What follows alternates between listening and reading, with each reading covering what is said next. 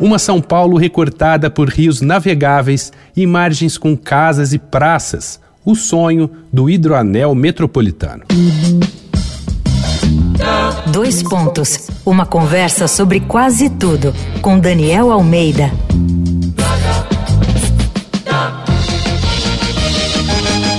Todo ano, nessa mesma época, a gente percebe mais claramente como nada ou quase nada foi feito quanto à gestão dos nossos recursos hídricos. Os rios da capital, por exemplo, continuam escanteados e maltratados, mas me dá um alento quando fico sabendo que tem gente boa pensando numa relação diferente da cidade com a água que corre por aqui.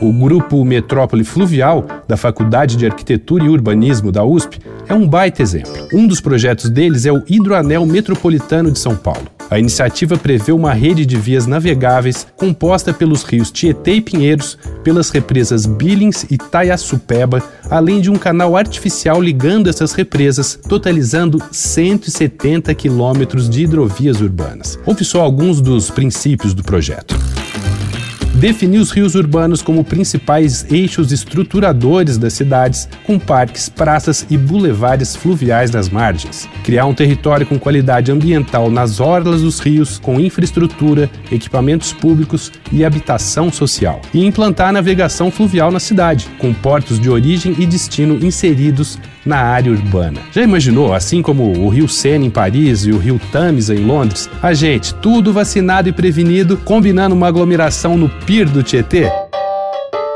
Enquanto isso não é possível, vai lá no arroba Danico Illustration e fala o que acha da ideia de São Paulo toda recortada por rios. Tem também minhas ilustrações inspiradas na série Bendita Água. Eu sou Daniel Almeida, dois pontos. Até a próxima.